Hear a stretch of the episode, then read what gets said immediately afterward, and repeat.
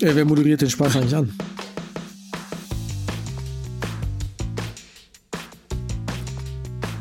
Ja.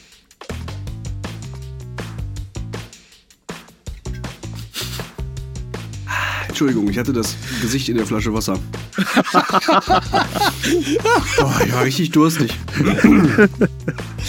Ja, ich kann das wohl machen. Ähm, heute ist der 13.11.2023. Ihr hört eine Folge Gespräch unter 5 Äuglein, das Update, in dem wir euch erzählen, was wir letzten Wochen medial konsumiert haben. Mit mir dabei ist Marvin Jung. Hallöchen. Und Malte P. Gerstmann. Wofür das P steht, äh, lüften wir am Ende der Folge. Heute geht es um äh, ein paar Serien, ein paar E-Sports-Events, glaube ich. Wir waren auf ein paar Konzerten und es gibt noch einen Film. Ja, ja, genau. Ein Ähm, paar Filme, ja. Ja. Ein paar Ich, Spiele Malte P. Gerstmann, unterstütze das. Ähm, Hast du einen zweiten Vornamen? Nee, ich habe keinen zweiten Vornamen. Ja, ab jetzt schon. Ja, ich bin gespannt. Und welcher das ist, find- das weiß ich auch noch nicht. Das finde ich während der Folge raus. Oh Gott, ich schmeiß die Sachen um. Ah ja, fängt schön chaotisch an, gefällt mir. Ähm, Schön. ja. Äh, Achso, wir müssen anfangen mit einer Sache, die heute in dem Äuglein anders ist als sonst. Wir müssen uns nämlich, also eigentlich hätten wir starten müssen äh, mit einer ganz anderen Energie. ja. Ähm, Marvin, spiel mal die traurige Musik ein, bitte. So. Ähm, ihr hättet das jetzt doch, ihr hättet das doch einfach jetzt nicht machen müssen, sondern dann hätte ich an dem Moment das einfach da reingeschnitten und dann. Aber Nee, so nee. ist doch auch schön. Du, du, Ja. du kommst da nicht raus. Ja, Du okay. fragst einen Musiker. Wir müssen, wir müssen uns, ja, okay, stimmt, dann habt ihr beide nee, nee, nee gemacht, ja. Weiß jetzt nicht, ob das so, Musik. ja. Musiker. Also, ähm, wir müssen uns bei euch entschuldigen. Wir haben nämlich heute ähm, eine negative Nachricht direkt zu Beginn. Wir haben euch enttäuscht.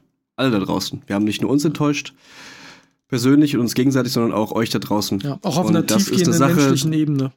Ja, ja, das ist eine Sache, die äh, ist uns nicht leicht gefallen. Ähm, wir haben aber nach kurzer Abstimmung ähm, miteinander uns darauf geeinigt, dass wir keinen Bock haben, irgendeinen Bollywood-Scheiß zu gucken.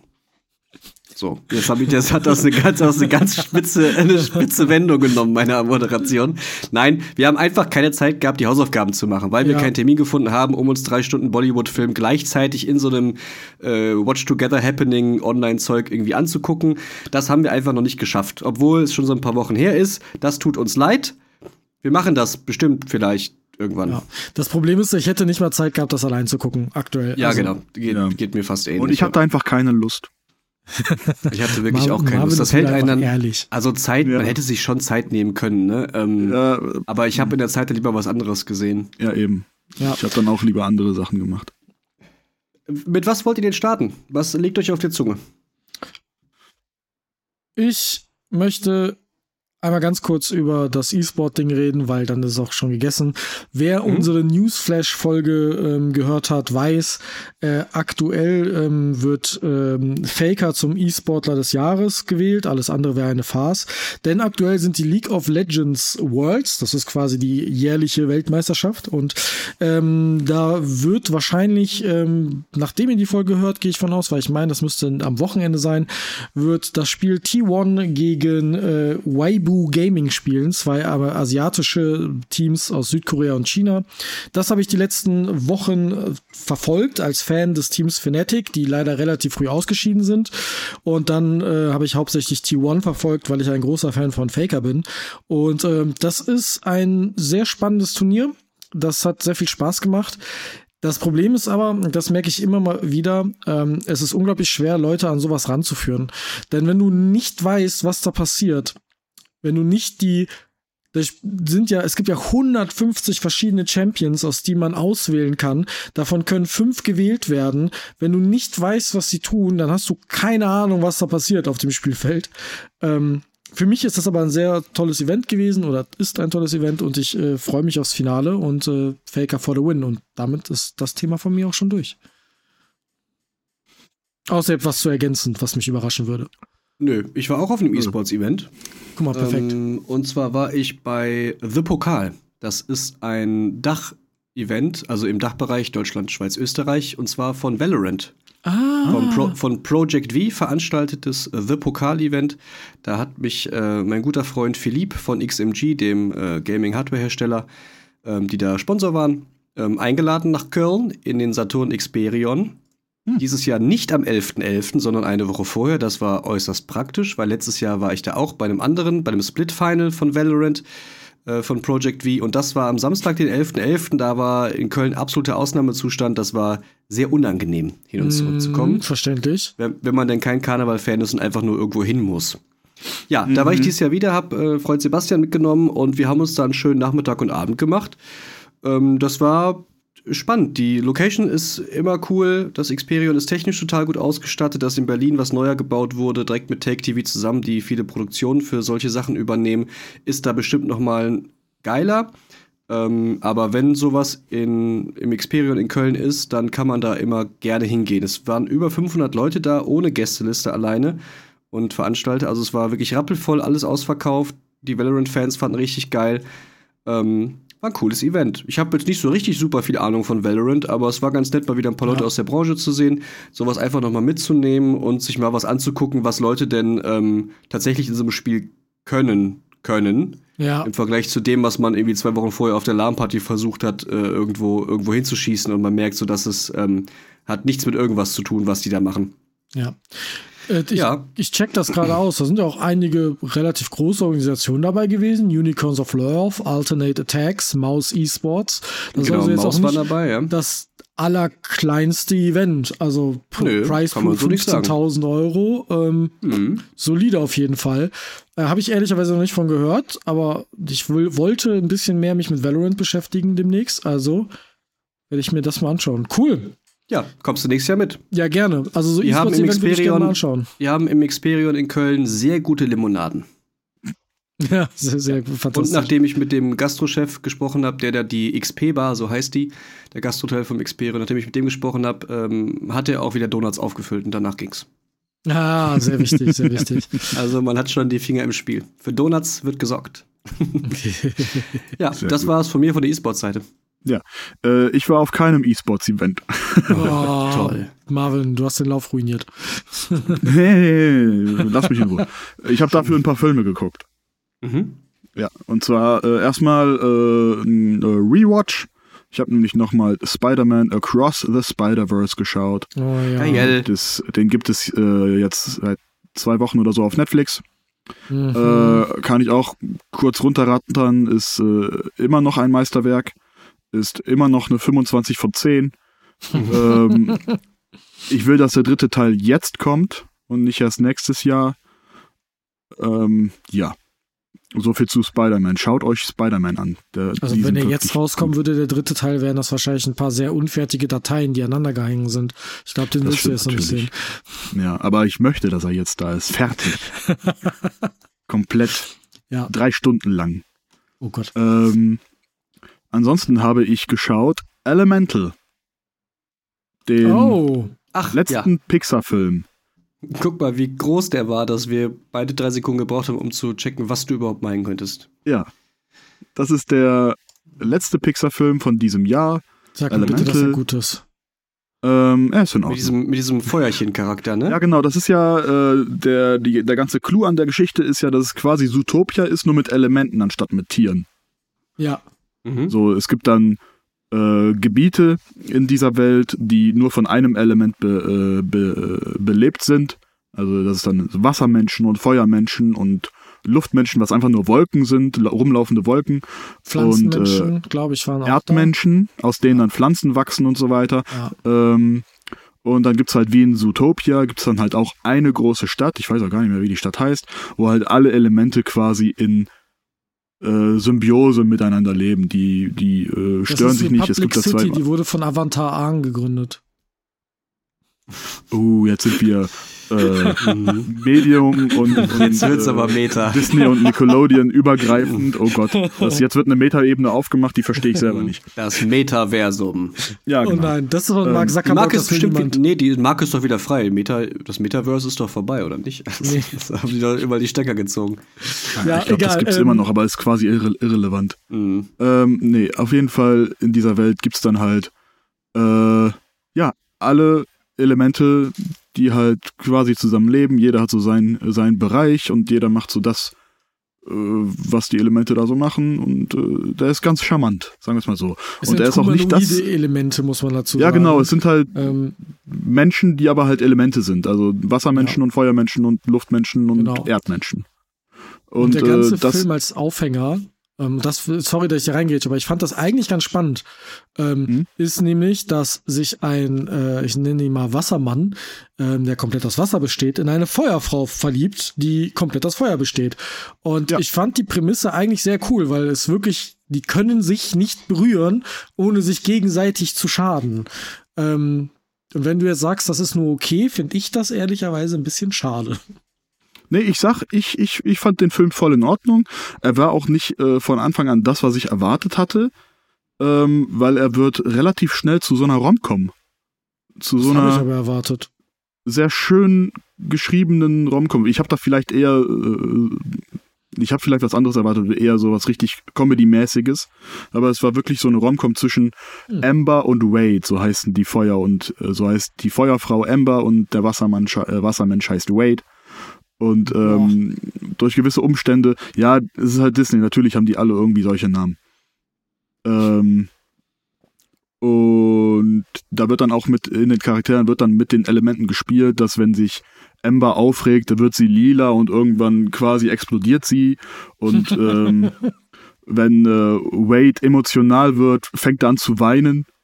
Aber bei allem, wenn er etwas ganz, ganz toll findet, fängt er an zu weinen und dann wirklich so Wasserstrahl weinen. Ähm, das, ist, Mhm. das ist ganz charmant gemacht. Die Welt ist auch wirklich schön gestaltet. Ähm, und zwischendurch gab es wirklich dann auch so einen Moment, wo mir kurz die Spucke weggeblieben ist, wo ich dann auch so ein bisschen emotional wurde, weil das einfach ein schöner Moment war, mit dem man vielleicht nicht direkt rechnet. Okay. Okay. So. Und äh, natürlich hat der Film ein Happy End. Ähm, die Witze sind in Ordnung, Film sieht toll aus, ist halt Pixar. Die, Ele- die äh, Elementeffekte sind alle super. Und ähm, ja, ist halt wieder so ein Feelgood-Film, ne? Der macht einfach Das- Spaß, so für zwischendurch kann man den, sich den auf jeden Fall mal anschauen. Finde ich gut. Dann werde ich mir mehr den vielleicht endlich mal geben, weil ich will den eigentlich schon eine Weile sagen. gucken. Ja, der, also es ist auf jeden Fall keine verschwendete Zeit, wenn man den Film schaut. Hm. Das, das ist eine gute Aussage. Ja. Ist der, hast du Luca Wofür? gesehen, den Film davor? Mhm, den habe ich auch gesehen. Find, findest du den besser als Luca? Oder on par oder schlechter? Oder weil ich fand Luca ziemlich gut, muss ich sagen. Luca war auch gut. Also ich glaube, die, ich, ich würde sagen, die nehmen sich nicht viel. Okay.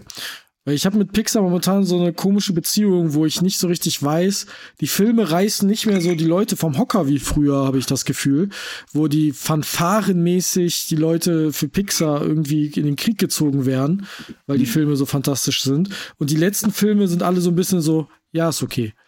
Ähm, Ja. Das Mhm. macht mir aber ein bisschen Sorgen, weil ich dann selber nie weiß, was ich von dem Film halten soll. Verstehe ich. Aber mit dem äh, hat man auf jeden Fall eine gute Zeit. Der macht Spaß. Charaktere sind gut geschrieben. Ein paar witzige Momente drin und halt, wie, wie gesagt, dieser eine emotionale Moment, wo bei mir auch mm, die, eine kleine Träne geflossen ist. Äh, macht man auf jeden Fall nichts falsch, wenn man den, sich den anschaut. Cool. Äh, genau. Und zum anderen habe ich äh, einen der erfolgreichsten Filme des Jahres gesehen. Ah ja, Und zwar den Super Mario Bros. Film. Und äh, ich bin bereit, mich zu streiten. äh, Okay. sagen wir mal so, den fand ich nicht so gut wie Elemental. Why?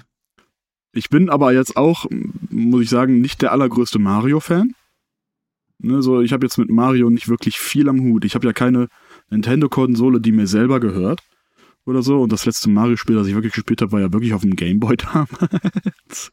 ähm, der Film, also ja, was, äh, der Film ist nicht schlecht, aber er ist jetzt auch kein Meisterwerk so. Nö, Ich glaube, das habe ich schon mal gesagt. stimmt. Er, er, ist nicht, er ist nicht wirklich gut, aber er ist auch nicht komplett scheiße oder so, ne? So, er, er macht halt, er ist halt super kindlich gemacht. Ich meine, er sieht natürlich wieder super aus. Die Sprecher sind auch alle toll mit Chris Pratt und Jack, Jack Black als Bowser. Ich meine, Jack Black liebe ich ja abgöttisch. Denn man kann ja eigentlich nichts Falsches machen. Ähm, Aber im Vergleich so zu anderen Filmen, so Spider-Man natürlich oder, oder der gestiefelte Kater, fand ich den Mhm. eher schwach. Weil der hatte, der war, der war mir zu glatt. Der hatte keine Ja, Ecken Ich und wollte gerade Kanten. fragen, fehlt dir, dass die sich, die, also meinst du, die hätten mutiger sein müssen? Die hätten mutiger sein müssen. Der Film war Mhm. mir zu glatt. Mhm. Ähm, War zu, war zu, zu die Nummer, ne? Äh, war, war eine komplett sichere Nummer, deswegen ist er auch so Mhm. erfolgreich, weil er einfach äh, super ansprechend für alle ist und gerade für Nintendo und für Mario-Fans. Äh, der Film ist vollgespickt mit Easter Eggs, die aber einem quasi ins Gesicht geschmissen werden. So, ey, hier ist ein, hier ist ein Pilz und da ist ein Stern und äh, ey, hier ist Mario Kart. Es ist nicht so Also subtil mit, mit im dem Pilz und Hintergrund. dem Stern widerspreche ich dir. Das sind halt einfach, das ist kein Easter Egg, das sind Ja, aber das ist jetzt von nur so ein- Mario. Ja, aber Das- es ist jetzt so ein Beispiel, man hätte damit irgendwie mit generell mit diesen Easter Eggs hätte man meiner Meinung nach irgendwie subtiler umgehen können. Jetzt nicht vielleicht mit dem Pilz oder mit dem Stern oder so, weil das sind ja elementare hahaha, Elemente von, ähm, Äh. von Super Mario, aber wenn es dann so keine Ahnung, der, also ich kann mich auch nicht an viel erinnern. Das ist einfach so Boah, also ich bin überrascht, weil ich fand, an mir. ich fand an super viele Gags richtig gut. Allein der Anfangsgag, warum Luigi und Mario äh, Italienisch sprechen, beziehungsweise dann den Rest des Films eben halt nicht mehr. Ähm, Bowser ist fantastisch, Peach ist fantastisch. Also ich bin ein bisschen überrascht. Ich verstehe die Kritik, dass das dir zu glatt ist. Hm. Ich glaube, das ist aber auch ein bisschen, was man erwartet hat, ähm, weil ich bin froh, dass der so glatt ist und so schwarz-weiß und dass der du den wirklich komplett unbedenklich jedem Kind zeigen könntest, ohne dass der wem Ja, stimmt. Es ist halt Ähm, 100% ein Kinderfilm, genau. keine Frage. Ne? Der, der hat nichts so wie, also ich finde die Marvel, äh, die, die Spider-Man-Filme sind sowieso nicht unbedingt was für Kinder, eher was für Teenager und dann halt Erwachsene. Ähm, aber ähm, ich glaube, das liegt auch daran, dass Nintendo sich einmal richtig verbrannt hat in den 90ern mit den ganzen Serien und Filmen, die damals entstanden sind. Es gab ja eine Zelda-Serie, da wissen auch nicht viele, dass es die gab. Mhm. Äh, und es gab einen Mario-Film und die liefen ja so katastrophal, weil die echt scheiße waren. Ich glaube, die wollten einfach eine ganz sichere Nummer machen. Ich Ja, verstehe aber die verstehe ich Kritik voll. Ähm, Ja. Das ist ja auch eine vollkommen valide Kritik. Muss man halt sagen. Der Film ist. Ein zweiter flach. Teil ist ja auch schon quasi in der Mache mit der Post-Credit-Szene. Oh, die habe ich zum Beispiel vergessen. Ja, ist auch, wird einfach nur, yo, hier ist ein Yoshi-Ei. Ach so, ja, das war das. Ja, ja, okay. Ne? Ja. Nee, ist das ja nicht. Und dann Stimmt, weil man sie noch, Na toll. Jetzt bin ich gespoilert, muss den Film nicht mehr gucken. Ja. Hast ich du den hoffe, dass sie im zweiten Teil dann, Nö, ich hab den noch nicht Oh. gesehen. den gibt's halt jetzt auf äh, bei Sky oder beziehungsweise bei Wow zu gucken. Mhm. Deswegen habe ich mir den mal angeschaut. Noch dazu Ja. ist es ja nicht wirklich ein Super Mario Brothers Film, weil ein Großteil des Films sind die Brüder nicht zusammen. Ja, Und Luigi okay. ist dann nur das Damsel in Distress, der gerettet werden muss. Das, Ja, aber das sind natürlich, das sind die, die Super Mario Bros, die wieder zusammenfinden. Also das finde ich, dann, dann ist der Herr der Ringe-Film nicht der Herr der Ringe, weil es nicht um Herren des Ringen geht, sondern um neun Leute, die den Film halt rumbringen. Also, das ist ja, finde ich, eine komische Kritik. ja, aber na, äh, Okay. für Also- Kinder unbedenklich. Für Kinder unbedenklich, für Erwachsene vielleicht zu flach. Das ist eine faire Kritik, die Ja. ich, glaube ich, Ich als ich ein, für Film gesehen habe, gar nicht beachtet und gar nicht mit eingebracht habe. Sorry, Mike. Ich, ähm, wo der, wo der Titel zum Inhalt passt, ist bei einer Serie, die ich euch vorstellen möchte. na Mhm. gut. Und zwar heißt die Serie Buddies. Jetzt mit O Buddy. geschrieben, nicht mit U und DD so wie Buddy Comedy, sondern Buddies so wie Klar. Leichen. Genau. Ah, okay. Ähm, aber spricht man ja sehr ähnlich aus. Mhm. Man sagt nicht. Bodies, oder? Man sagt Bo Bo Bodies. Bo Bo Bodies. Darum geht's auf jeden Fall. Ähm, habt ihr da schon mal was von gehört? Nee. Also das Wort habe ich schon mal gehört, ja.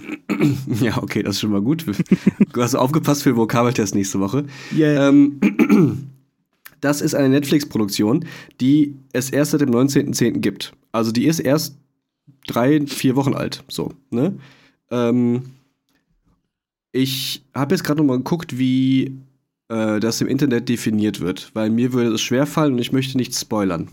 Weil es ist, es ist erstmal eine abgeschlossene Miniserie. Acht Episoden, 60 Minuten pro Folge. Ähm, in UK produziert, alles auf, also ist eine englisch produzierte Serie auch. Und das wird hier als britische Mystery-Miniserie mit Science-Fiction, Drama und Krimi-Elementen äh, betitelt. Und das würde ich so unterschreiben. Das Ganze basiert auf einer Graphic Novel von C. Spencer, der keine Wikipedia-Seite hat. Also so berühmt kann der Mann an sich nicht gewesen sein. Auch nicht auf äh, Die, die gab es nämlich 2014 schon, äh, diese Graphic Novel. Ähm, viel mehr weiß ich nicht über die Entstehungsgeschichte. Ist aber irgendwie spannend, weil das innerhalb von einer Woche, glaube ich, oder innerhalb von zwei Wochen die meist neu angeklickte Serie in 73 Ländern auf Netflix war. Ui. Mhm. Und das sind eine Menge Länder. Das stimmt. Ähm, ja, sind mehr als deswegen 72. Ist, das ist richtig. Da, die ist also, wenn man auf der Startseite war, für was gerade irgendwie der heiße Scheiß ist, wurde die auf jeden Fall in den Header gespült. Und so habe ich mir gedacht, ja, hm, jetzt hat irgendwie meine gute Freundin Vanessa mir diese Serie empfohlen und sagte, das wäre sehr, sehr gut und würde ihr von der Produktion her so gefallen und die hätten krasse Sets und irgendwie ist das voll der Mindfuck und das wäre was für mich. Ich sagte, alles klar, say no more. Vor allen Dingen, ähm, Miniserie ist ja auch so ein Begriff, der mir gut gefällt, weil mit abgeschlossenen Dingen, dann kann man sich danach nicht so in die Ecke schreiben. Ne? Das mhm. gefällt mir eigentlich gut, weil da muss man es nicht übertreiben, sondern man weiß, woran man ist. So, ja. jetzt natürlich die Frage, worum jedet denn eigentlich? Ähm, ich muss aufpassen, nichts zu spoilern, versuche aber so viel zu sagen, um eure Aufmerksamkeit davon zu wecken. Ähm, die Serie spielt in vier zu vier verschiedenen Zeitpunkten. 1890, 1941, 2023 und 2052. Mhm. In jeder dieser Zeiten, das ist jetzt auch kein großer Spoiler, das passiert innerhalb der ersten zehn Minuten von der Epilotfolge und das ist auch Teil des äh, Trailers dazu, deswegen nehme ich das jetzt einfach mal vorweg, dass ich das erzählen darf, weil ansonsten gibt es überhaupt nichts drüber zu reden. Ähm, in jeder dieser Zeitlinien äh, taucht eine Leiche auf, die identisch ist zu allen anderen Leichen. Okay. Also es taucht, man glaubt, also wir als Zuschauer sollen denken, hier taucht dieselbe Leiche auf. In allen Zeiten Und quasi. In allen Zeiten. Ähm, weil alle Merkmale sind identisch. Wir verfolgen in jeder Zeit ein, eine Form von Detective zu der jeweiligen Zeit, die eben diese Leiche dann findet an demselben Ort.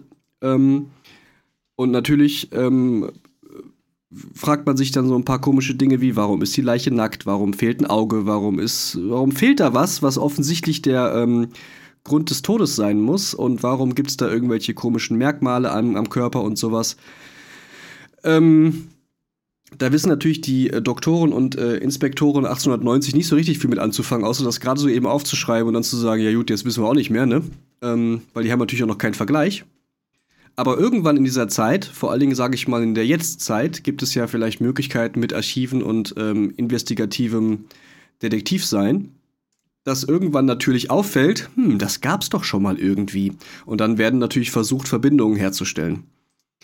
Ähm, das klingt jetzt alles erstmal wie einfach nur ein episodisch erzählter Krimi.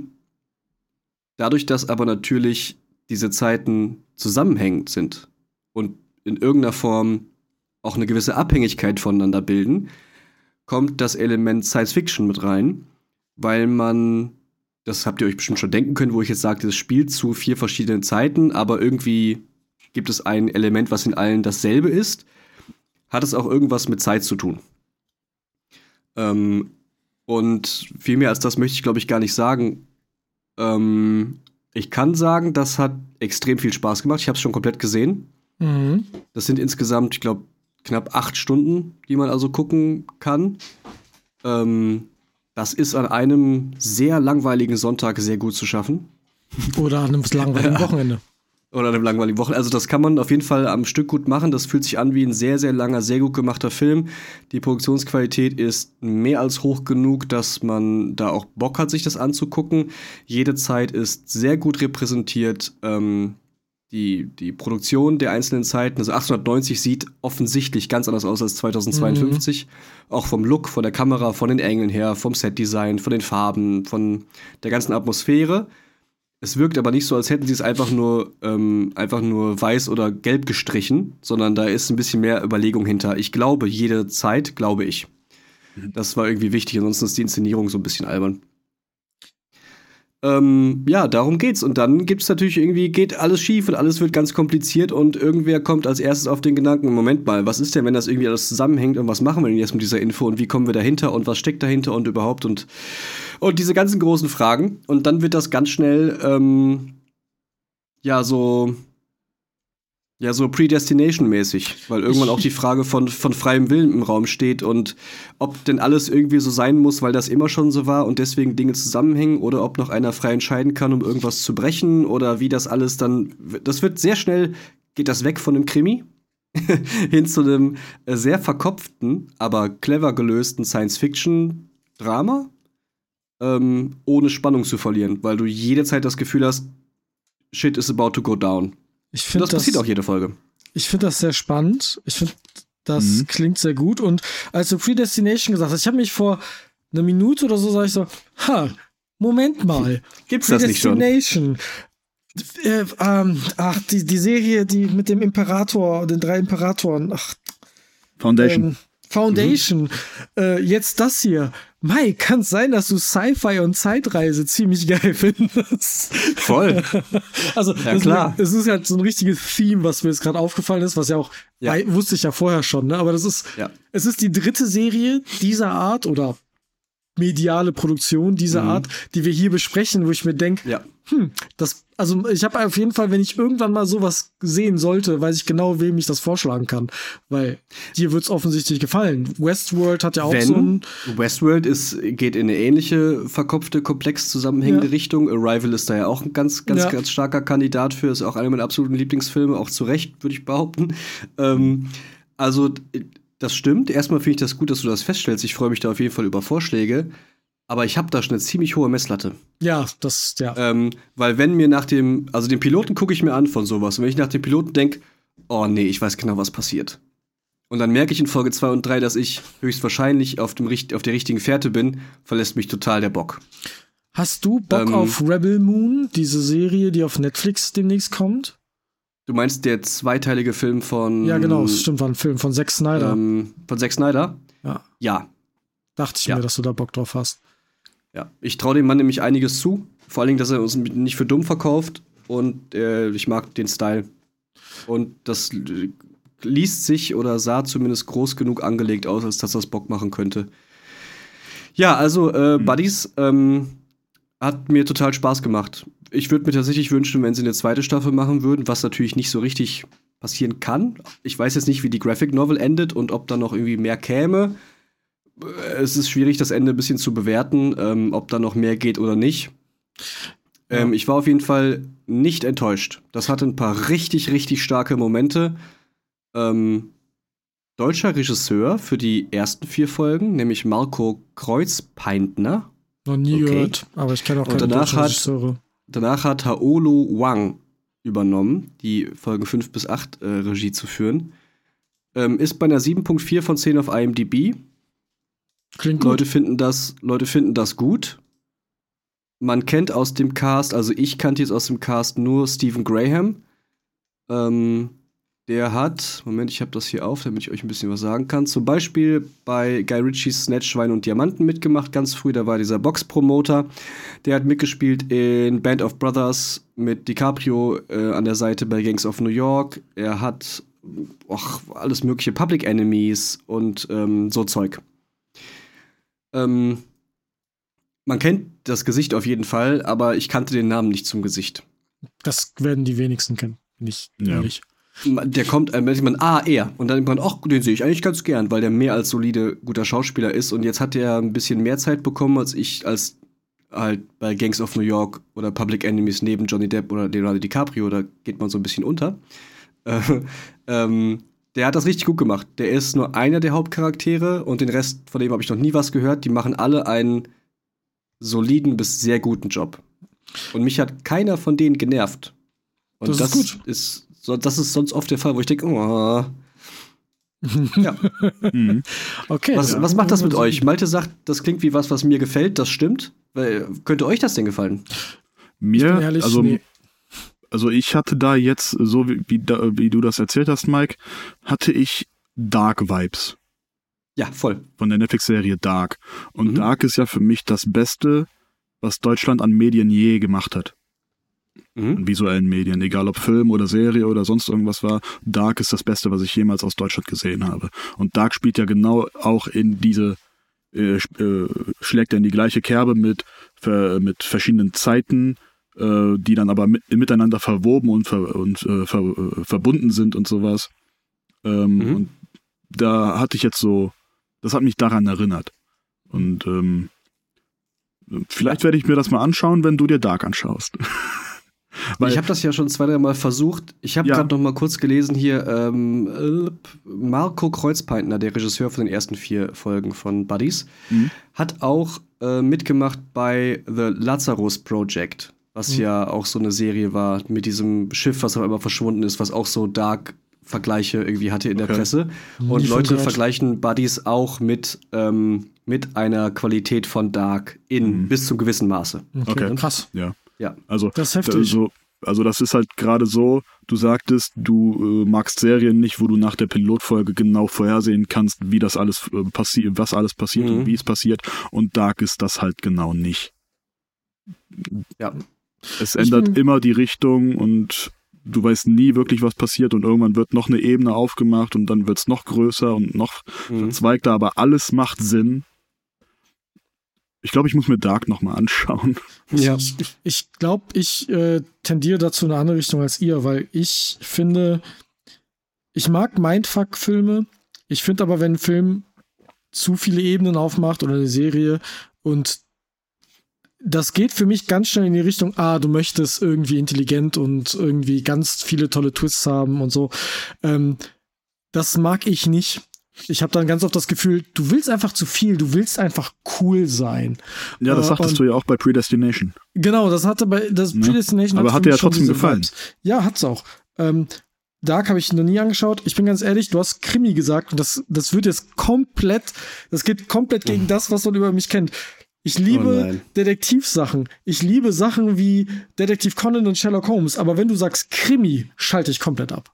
Da bin ich, du Aber sagst das ist ja die Definition. Krimi. Also, Eine Kriminalgeschichte ist gut gegen Böse. Es passiert was Schlimmes, einer muss es aufklären. Das ist Ja, die Idee von. Kriminal. Ich, ich, ähm, Romangeschichte. ich, ich habe aber bis auf Detektiv Conan und Sherlock Holmes noch nicht einen Krimi gesehen, der mir gefallen hat. Noch nicht einen. Der, der als glaub, reiner wir- Krimi zählt. Ah, da, also da müssen wir aber wirklich noch mal über, über Genre-Definitionen sprechen und auch ein paar Beispiele auf den Tisch holen. Das haben wir ja in einer der nächsten Themenfolgen. Okay. Ähm, wäre das mal irgendwie eine Möglichkeit? Weil ich glaube, da ähm, sonst, sonst wissen wir, sonst sprechen wir aneinander vorbei, Also, glaube ich. ich, ich guck mal kurz, beste Krimi. also sieben ist ja auch zum Teil Krimi. Ja, Ja. nur das sind zum Teil Krimis. Das ist ja, Achso, du möchtest nicht, dass ein Film einfach nur ein Krimi ist. äh, genau.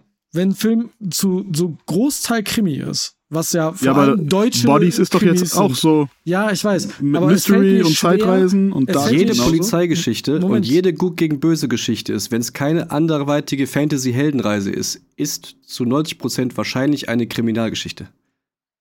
Also Weil es, für, für mich es fällt es gibt immer schwierig. Gut gegen Böse. Für mich fällt es schwierig. Das ist ähnlich wie die Definition Thriller. Ich habe jetzt gerade Krimis aufgemacht, ne? Beliebte Mhm. Krimifilme. Dann steht hier Sin City, The Dark Knight, The Nice Guys, Hot Fuzz, 7, Collateral. Okay, Collateral ist mal außen vor. Äh, ähm, das Schweigen der Lämmer, Drive. Also super viele Sachen, die ich geil finde. Nicht einem Film davon würde ich den Stempel Krimi geben. Ja. Da- Das da- und ist das okay. Das ist mein Das Problem ist, damit. das ist, das ist völlig das okay. Deswegen, davon ist, ne? Genau. Das ist völlig okay, dass Es du das gibt- machst. einen Horror-Krimi, den ich geil finde. Ja. Und das ist Gone Girl. Ja. Das ist der Guck mal, ist, einzige. ist, ist aber auch ein Krimi, weil es begeht ja einer ein Verbrechen. ja, aber Und das ist. dann wird das irgendwie auf. Da, nee, nee, nee, muss- sag nicht. Etwas muss aufge, aufgearbeitet Genau. werden. Jetzt sag nicht, das ist nicht die Definition. In dem Wort werden. Kriminal ist das schon drin, etwas Kriminelles zu tun. Nämlich etwas Verbotenes, Ja, was dann geahndet werden muss. Und das ist Räuber und Gendarm. Aber das Ja. können wir in der, in der Themenfolge nochmal ausbreiten. Da müssen wir auch ein bisschen vorbereiteter kommen. Ihr- Das würde ich aber gerne mal machen. Ihr werdet auf jeden Fall merken, ich habe mit vielen Sachen ein ambivalentes, ähm, eine ambivalente Beziehung dazu, weil für Mhm. mich äh, Krimi ganz oft abgespeichert ist unter deutsche Kriminalserien. Ja, Unter also Tatort. das ist Ja, ja, ich Tatort weiß, was du meinst. Soko, Soko ja, München und das, ist sowas, ne? das ist natürlich Käse, da müssen wir Ja, nicht drüber ja, reden. Aber, Aber dann, dann, dann streich den Begriff Krimi aus meiner Beschreibung für Buddies und sag ähm, Detektiv Arbeit Ja, äh, ja. kommt auch drin vor, so halt. Weil mich, auch. turnt, mich turnt der deutsche Begriff Krimi auch total ab. Das ich bin aber ein großer Problem. Fan, bin aber ein großer Fan von Geschichten, die halt gut gegen böse angelegt sind und die auf, ähm, Ja. die auf, es passiert was Schlimmes und einer muss irgendwie gucken, was passiert ist. Das ist ja das Gleiche im Prinzip. Das mag ich voll gern, aber wenn du mich fragen würdest, welches Genre ich nicht mag, würde ich auch sagen Krimi. Aber es stimmt nicht. Was ich nicht mag, ist ein deutscher Krimi. Ja, ja. Aber da werden wir in der Genre-Folge ausführlicher drüber sprechen, weil ähm, Ja. das unbedingt eins meiner Themen ist, die wir sprechen. Jetzt habe ich so oft Krimi gesagt, dass das Wort seine Krimi, Krimi, Bedeutung für mich Krimi. verloren hat. Ja. Ähm, Mein Schatz. mein Krimi. Krimi, Krimi. Mein Krimi. Ähm, Ja, oh, kann ich euch da draußen also auch empfehlen. Äh, Bodies könnt ihr mal reingucken, wenn ihr nach zwei Folgen keinen Bock mehr drauf habt, habt ihr zwei Stunden nicht verschwendet, sondern einen sehr guten kurzen Film gesehen. Ich kann euch sagen, es nimmt sehr schnell sehr viel Fahrt auf, geht in, in der Turns und Wendungen, die man nicht sofort kommen sieht. Mich hat das sehr gut, sehr unterhalten und ich würde sogar so weit gehen zu sagen, ich würde das mit meiner Partnerin nochmal zusammen sehen, wenn die sagt, die hat da Bock drauf. So Oh, gut fand ist ich. Ich würde es tatsächlich nochmal gucken. Das ist auch Ja, ist krass, nicht ja. Das ist Gutes, cool. gutes äh, Stamp of Approval. Mhm. Weil das auch ein Wieder, äh, weil ich glaube, dass es auch einen hohen Wiederschauwert hat, eben durch diese, dass man später erst Sachen erfährt, die man hätte vorher schon sehen können. Und jetzt kannst Sowas du auf halt. andere Sachen achten, auf Ja, die du ja. vorher nicht geachtet hast. Ja, ja. Mhm, genau. Das ist ja mit, mit Dingen, wo Zeit ein Thema sein kann, ist das ja oft so. Generell Ja, bei das, äh, Das war genug dazu. ja, schön. Mehr habe ich Okay. auch nicht. Tschüss. Tschüss. Tschüss, Mike. Ähm, ich möchte noch mal ein Thema ähm, auffrischen, ähm, was wir auch schon mehrfach hatten, und zwar den One Piece Manga. Du hast gesagt, du magst abgeschlossene Geschichten, da kann man sich nicht mehr in Ecken schreiben und das kann man auch schnell konsumieren. Das kann man beim One Piece Manga nicht. Ich bin jetzt bei Kapitel 1096. ähm, Ach Gott, ey. Das, das Das hört einfach nicht auf, ne? es hört einfach nicht auf. Ähm, ich bin Das jetzt ist Maltes GZSZ. Manga aktuell. Das heißt, ich habe alles am Manga gelesen, was da ist. Ähm, ich habe nicht alles an Anime gesehen, weil das wäre komplett absurd.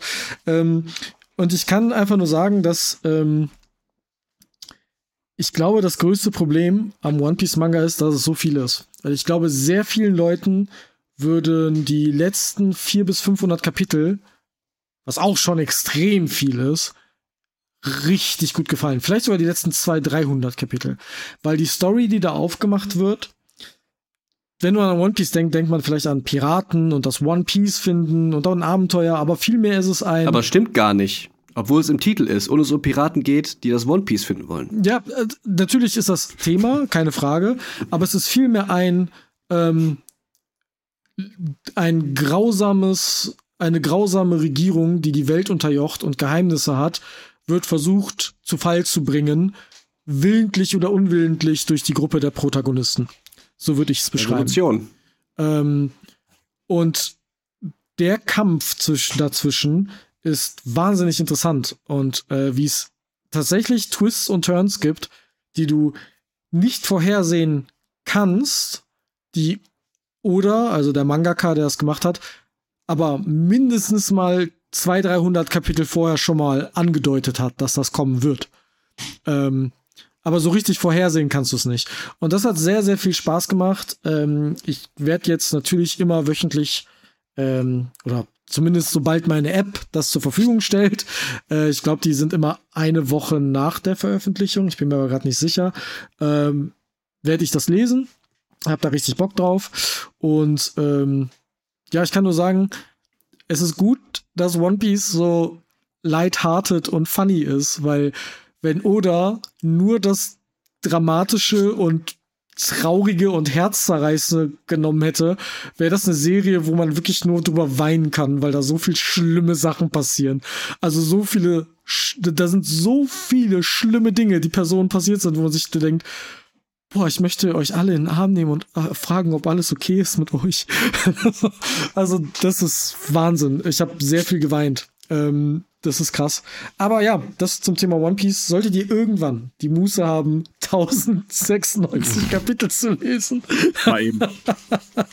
dann ähm, macht für mich aber die Live-Action-Adaption umso spannender, weil ich keine Ahnung habe, wie die das alles da reinkriegen wollen. Ich weiß es wirklich nicht. Und wo die später dann Sachen weglassen wollen, das. Ja, dann nimmt boah. man sich mal 25 Jahre Zeit äh, und macht das halt. Ja, hm. 25 Staffeln später. ja, genau. Ähm, dann, Marvin, wir waren noch bei einer Sache zusammen. Ja, waren wir. Wir und das war sehr lustig. Ein Event von einem Musiker slash Podcaster slash Comedian. Und irgendwie hat ja. er alle drei Sachen gemacht, wobei das Podcasten nicht so ganz. Aber er hat ja, Musik doch, gemacht stimmt. und er hat Comedy gemacht. Richtig. Und das war sehr schön. Wir waren nämlich bei äh, Rockstar, aka Max Nachtsheim.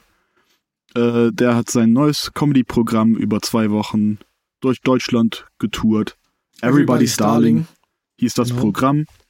Ähm, sein zweites Programm. Er hatte vor ein paar Jahren das äh, große Comedy-Comeback, ähm, das er äh, auch durch Deutschland getourt hat und dann später als äh, VOD zum äh, Kauf angeboten hatte, äh, was mit diesem Programm auch passieren wird. Cool. Und äh, ich kann jetzt schon sagen, ich fand das neue Programm wesentlich besser und lustiger als das erste. Ja, da vielleicht einmal kurz zur Historie. Rockstar ist jemand, der mit Rapmusik bekannt geworden ist. Der ist damals mit mhm. Crow und dem Rapper A zum J auf der sogenannten Crockstar zum J Tour gewesen. Danach ist Crow so extrem explodiert und Rockstar und A zum J halt irgendwie nicht. Ähm, Rockstar ist auch der Sohn, ähm, ich weiß gar nicht, wie er heißt, aber von einem der beiden von Badesalz Comedy Duo. Henny, Henny Nachtsheim. Henny Nachtsheim, die sind vor allem äh, im Süden von Deutschlands, glaube ich, sehr bekannt und waren in den 90ern eine recht große Nummer genau. als Comedy Duo. Und der hatte mal beim Quatsch Comedy Club einen Auftritt, der komplett Quatsch. gebombt ist. Und ja. daraufhin hat er gesagt, das geht so nicht. Ich bin der Sohn einer Comedy-Legende, ich muss das wieder gerade rücken und hat das Comedy-Comeback gemacht. Und das war okay. Das war okay. Dann wollte Dafür, er das für das erste Mal nach genau. 20 Jahren oder so war das in Ordnung. Genau. Dann wollte er das noch größere Comedy-Comeback machen. Dann kam aber leider Corona dazwischen. Ähm, hm. Da hatten wir, glaube ich, auch Tickets damals für. Zumindest ich hatte Tickets, die wir dann refunden mussten, weil er gesagt genau, hat, genau. ich sage die Tour ab und ich mache ein komplett neues Programm und das ist jetzt eben passiert. Und da geht es ähm, grundsätzlich auch ein bisschen über seinen Hass auf die Menschheit, äh, Hass auf äh, vor allem Influencer, ähm, aber auch so ein bisschen darum, dass wir alle so ein bisschen kaputte Menschen sind, die ähm, Probleme haben und vor allem er. Mhm. Ähm, also auch gar nicht so ein leichtes Thema eigentlich, gar nicht so leichtes Material. Das hat er aber unglaublich witzig gemacht, mit unglaublich guten Zwischengags. Und was mich am meisten begeistert hat, war die Awkwards. Ähm, Zeremonie. Ja, wo er das Schulsystem revolutionieren wollte mit der Schule Awkwards. Ja. Äh, wo ähm, er einfach gesagt hat, die, die schlausten Köpfe der Welt und die erfolgreichsten Köpfe der Welt, das waren alles Loser, die wurden alle in der Schule gehänselt und genau so eine Schule möchte ich machen. Genau. Eine ja. Schule, die auf Mobbing basiert, wo du genau. anhand deines Äußeres äh, entweder äh, zum Beispiel in das Blobfischhaus kommt, weil die sind hässlich. So, Richtig. also und die Lehrer lachen dich aus und ähm, die sind die, die deinen Kopf in die Toilette tunken. So, das ist genau. so die und alle und, gewesen. Und alle wurden beim Sport als letztes gewählt. Genau, alle wurden beim Sport als letztes gewählt. Das war das, ein sehr das, guter das, Gag. ist ein guter Gag. Okay. Der Gag ja, ja. war wirklich gut. Und ich fand also, das auch, ich fand das auch wunderbar sympathisch dass er über seine eigenen Witze auch hin und wieder lachen musste. Das, das, daran hat man gemerkt, dass er halt kein Vollblut-Comedian ist, weil der musste sich ja. teilweise über seine eigenen Witze so hart beömmeln und teilweise saß er dann da und hat laut gesagt, warum habe ich das jetzt gesagt? Also, weil er irgendwas Dummes gesagt hat. Ja. Es war einfach ja, ein sympathisches, lustiges Comedy-Programm. Ja, er hat dann auch zwischendurch also das, das Programm war auch relativ strukturiert. Er hatte dann am Anfang gesagt, ich habe jetzt hier diese vier Punkte, äh, die mich an der Gesellschaft nerven ähm, und die möchte ich abarbeiten und ist dann dafür in verschiedene Rollen gegangen. Er hat dann zum Beispiel den äh, Klemmbaustein-YouTuber Held der Steine parodiert und hat sich Held der Brocken genannt mhm. und hat dann ein äh, politisch inkorrektes äh, Klemmbaustein-Modell vorgestellt, das es natürlich nicht gibt, aber für diese Show halt. Äh, ich sag nur Twin Towers. Mhm. Ähm, ja. Er hat äh, aus dieser Serie The Bear den Chefkoch äh, nachgemacht, wo ja. wir alle Yes Chef rufen mussten. Ja, und äh, da hat er Influencer-Beratung gemacht. Da hat er zum Beispiel mhm.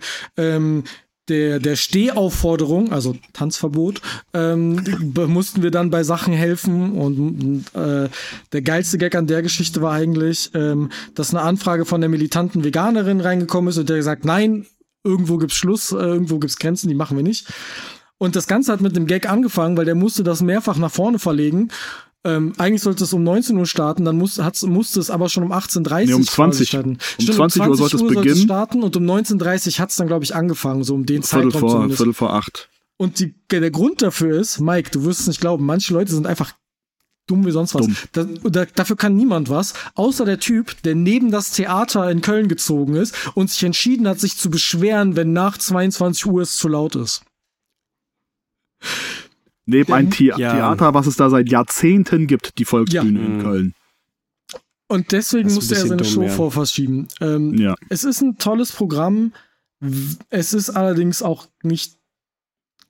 Ich will jetzt nicht Peak Comedy dazu sagen. Es ist aber witziger als vieles andere, was es auf dem deutschen Markt gibt. Ja. Das auf jeden Fall. Das ist ein bisschen Insiderwissen, was so Influencer und so weiter angeht, ist äh, natürlich von Internet. Vorteil. Es ist sehr Internet. Äh, am Anfang macht er sich auch ein bisschen über sein eigenes Programm, sage ich mal, lustig, wo über sein erstes Programm lustig, äh, wo Oh er ja. ja die Idee hatte, äh, ein, äh, ein Vergnügungspark Der Max-Tasia-Park.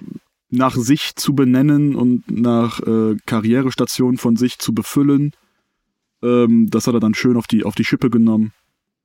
Zwischendurch gab es auch einen Song, der aus der Sicht eines alten weißen Mannes, der sich über aktuelle Oh, Medien ja. Oh, aufregt, nein. äh, äh, geht. Der heißt dann, hieß dann auch damals, als Star Wars noch Indie war. Was auch ein, ein Ohrwurm war tatsächlich.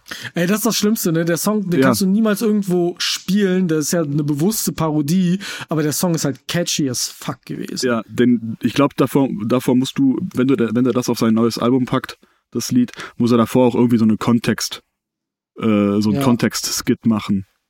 Ja, auf jeden Also Fall. außer out of context funktioniert der Song nicht. Nein, überhaupt nicht. Nee. Ähm, auf jeden Fall war das ein sehr lustiger Abend, den wir zusammen hatten. Ähm, und äh, ja. Es war ja auch das, es war ja auch das erste Mal, dass wir bei so einem Live-Comedy-Ding waren, ne? Genau, wir waren, mich also ich ja. war noch nie bei einem Comedy-Ding. Ich Ja. glaube, ich muss das mal öfter machen, weil das war wirklich unterhaltsam. Und ich glaube, Ja. so ein Comedy-Event, selbst wenn das scheiße gewesen wäre, wäre es lustig gewesen, weil man so im Raum zusammen miteinander Eben. ist. Wir alle kennen das Phänomen, dass ein Film im Kino vielleicht nochmal 10% besser ist, als er zu Hause ist. Nicht nur, weil er im Kino ist, sondern weil andere Leute an der richtigen Stelle gelacht haben oder so. Mhm. Ähm, und äh, das ist hier definitiv auch Meistens der Fall. Marvin. Meistens, Meistens Marvin. Ja. Du, du hast auch einige Male sehr laut gelacht. Ja, ich glaube, einmal auch- ist es, einmal ist es Max auch, auch glaube ich, aufgefallen, wo er irgendeinen Witz über Prostituierten gemacht hat oder so. Ja. Ich weiß nicht mehr, warum, aber er dann so, ey, Auf jeden Das war Fall. gut, das war dafür seid ihr sehr doch da gewesen. es war ein schöner Abend, auf jeden Fall. Ja. Und, die, und der Burger vorher war auch lecker. Das stimmt, der Burger war aber auch lecker. Wir sind Ja. sehr lange durch die Stadt gegangen, weil wir sehr früh ein Burger essen waren. Und dann waren noch irgendwie drei durch die Stunden Zeit. ähm, aber Thema Live-Events, ich war noch bei einem anderen Live-Event. Ich war nämlich das erste Mal seit langem bei einem Konzert. Und zwar beim Rapper Sido. Ähm, Der Mann mit der Maske, nicht der, mehr. Mann, der Mann mit und ohne Maske. Ähm, Ja.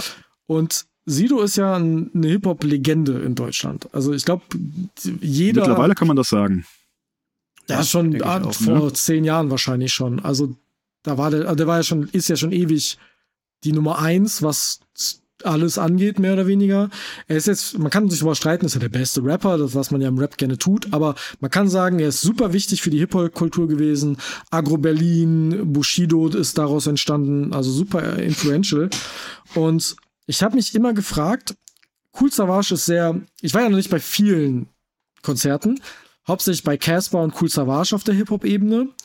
Und das sind sehr, zwei sehr unterschiedliche Rapper, die aber beide für mehr oder weniger eine Sache bekannt sind. Cool Savage ist bekannt dafür, der krasse Rapper zu sein, der Hip-Hop macht.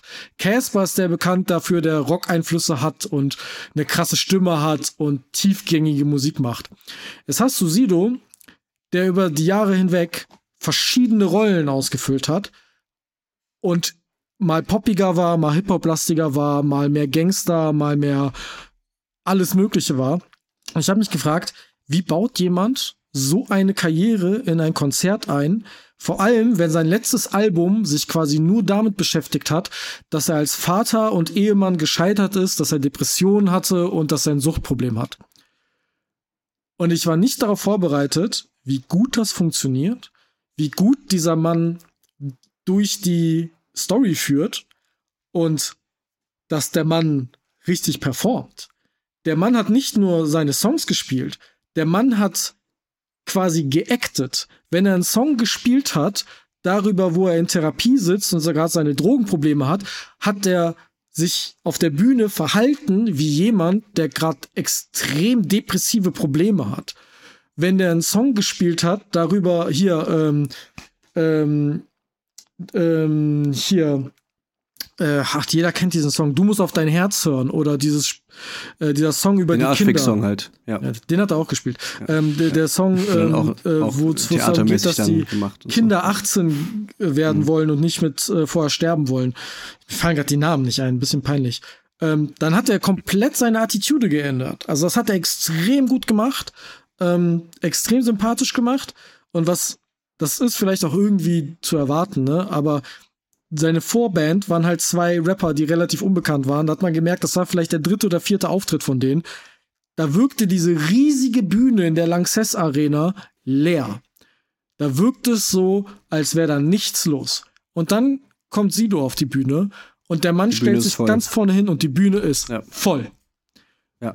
Der nimmt weiß, die ganze Präsenz ein. Und dann stellt er sich dahin und tanzt so ein bisschen bei einem seiner Songs. Und du hast das Gefühl, der tanzt nur auf, die Stelle, auf der Stelle, aber du hast das Gefühl, das ist auch das Einzige, was gerade wichtig ist. So, der nimmt den Raum ein. Und das finde ich beeindruckend. Ähm, es war ein sehr, sehr tolles Konzert. Ich meine, ihr beide was seid. Kostet, was kostet so eine Sito-Karte?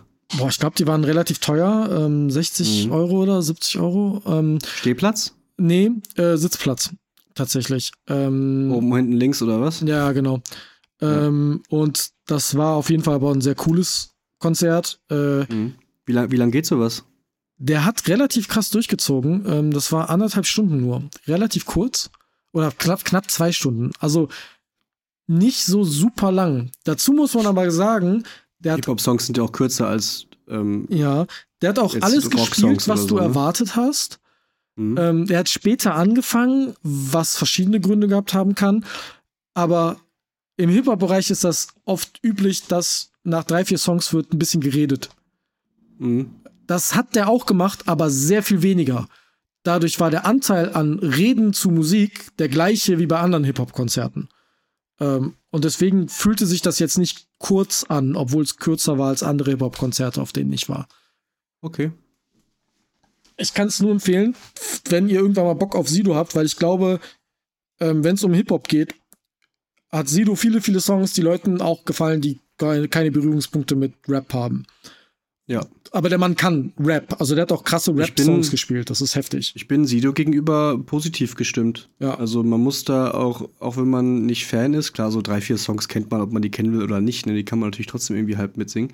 Ähm, ich bin, ich habe da großen Respekt vor dem, was Sido so für Deutschland so geschafft hat, also für ja. den deutschen Hip-Hop-Markt und als Künstler. Und wie der sich auch so, ich habe ein, zwei Talkshows mit ihm, mit äh, Kurt Krömer gesehen, wo es dann auch sehr, sehr transparent wurde. Ähm, und das fand ich einfach sehr sympathisch. Und das ja. hat ihn sehr menschlich gemacht, was ja auch der Zweck war. Aber ich habe nicht das Gefühl, dass der ähm, sich noch verstellt.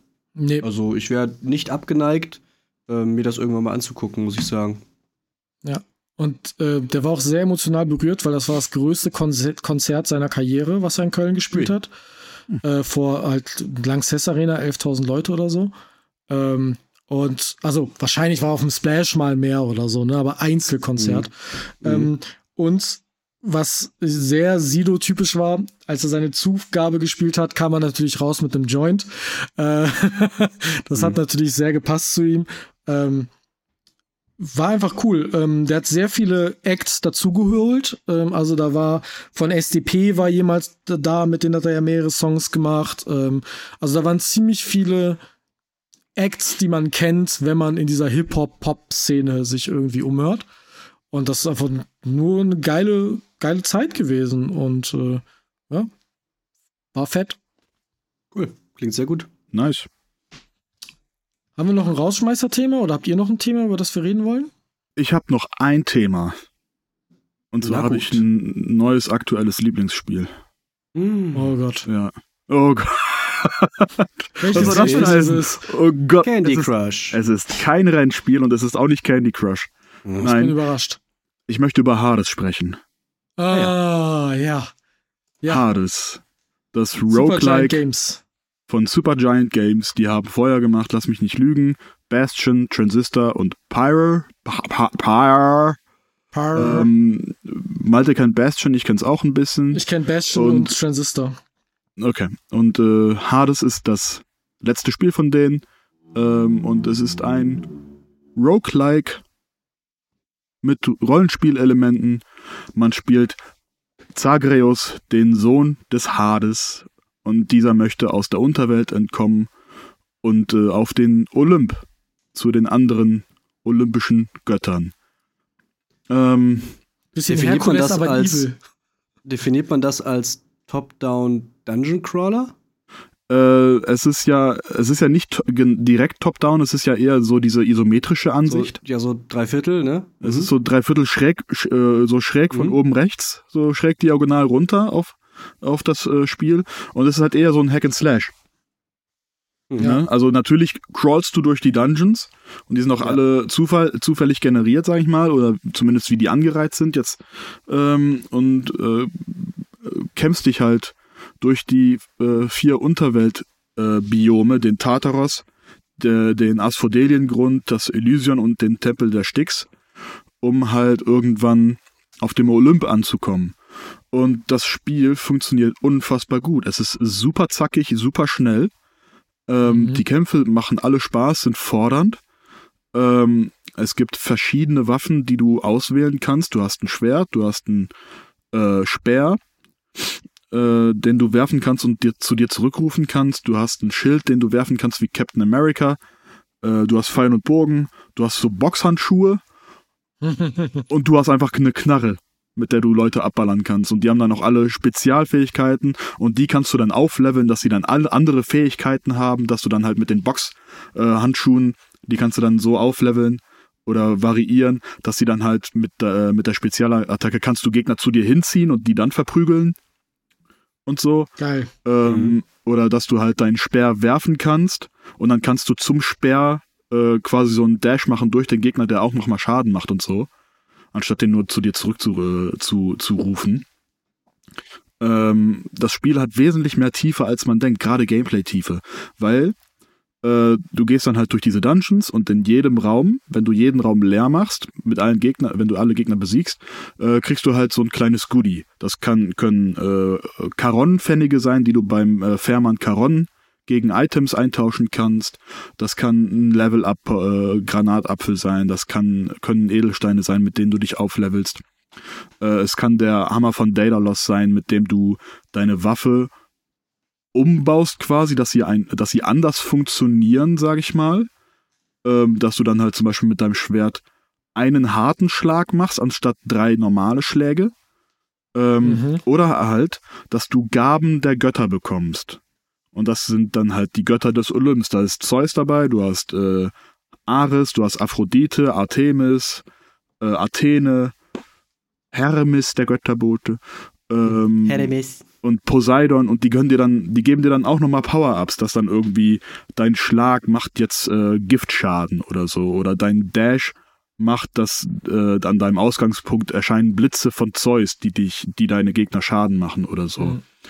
Äh, und sowas halt. Und das kannst du dann auch nochmal staggern und aufleveln und dann kannst du dir während deinem Run quasi so jedes Mal einen neuen Bild aufbauen.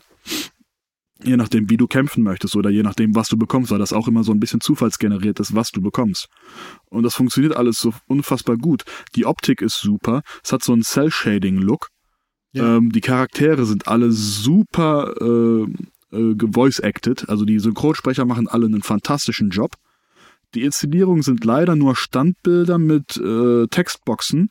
Aber wie gesagt, die Synchronsprecher machen alle einen super Job. Ähm, die Musik Soundtrack ballert ist rein. wahrscheinlich, ich wollte gerade sagen. Der Soundtrack ist mega. Ich werde mir den auch auf jeden Fall äh, kaufen.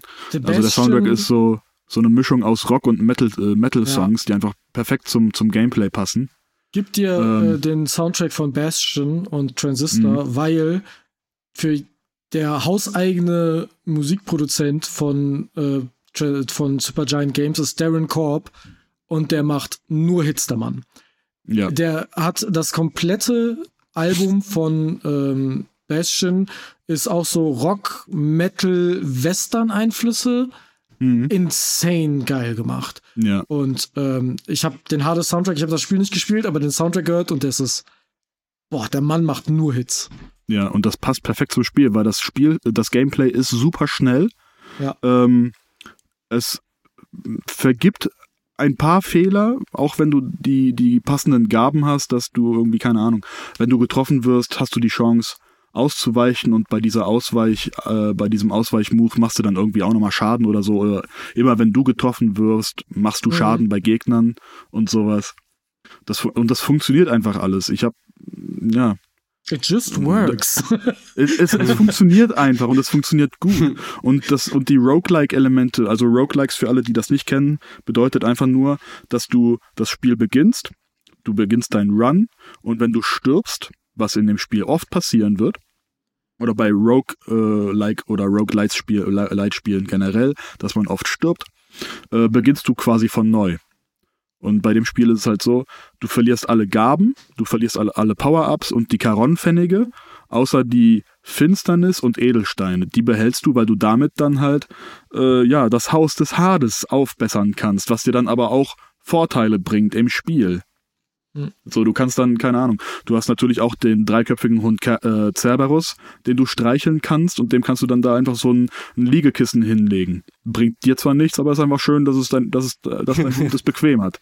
Ja, So. das finden wir alle gut. Oder äh, dass du halt dann für deine Runs kannst du dauerhafte Perks machen, dass du quasi so einen Heilbrunnen in jedem fünften Raum oder so hast, der dich, der dir dann halt wieder Lebenspunkte gibt und so.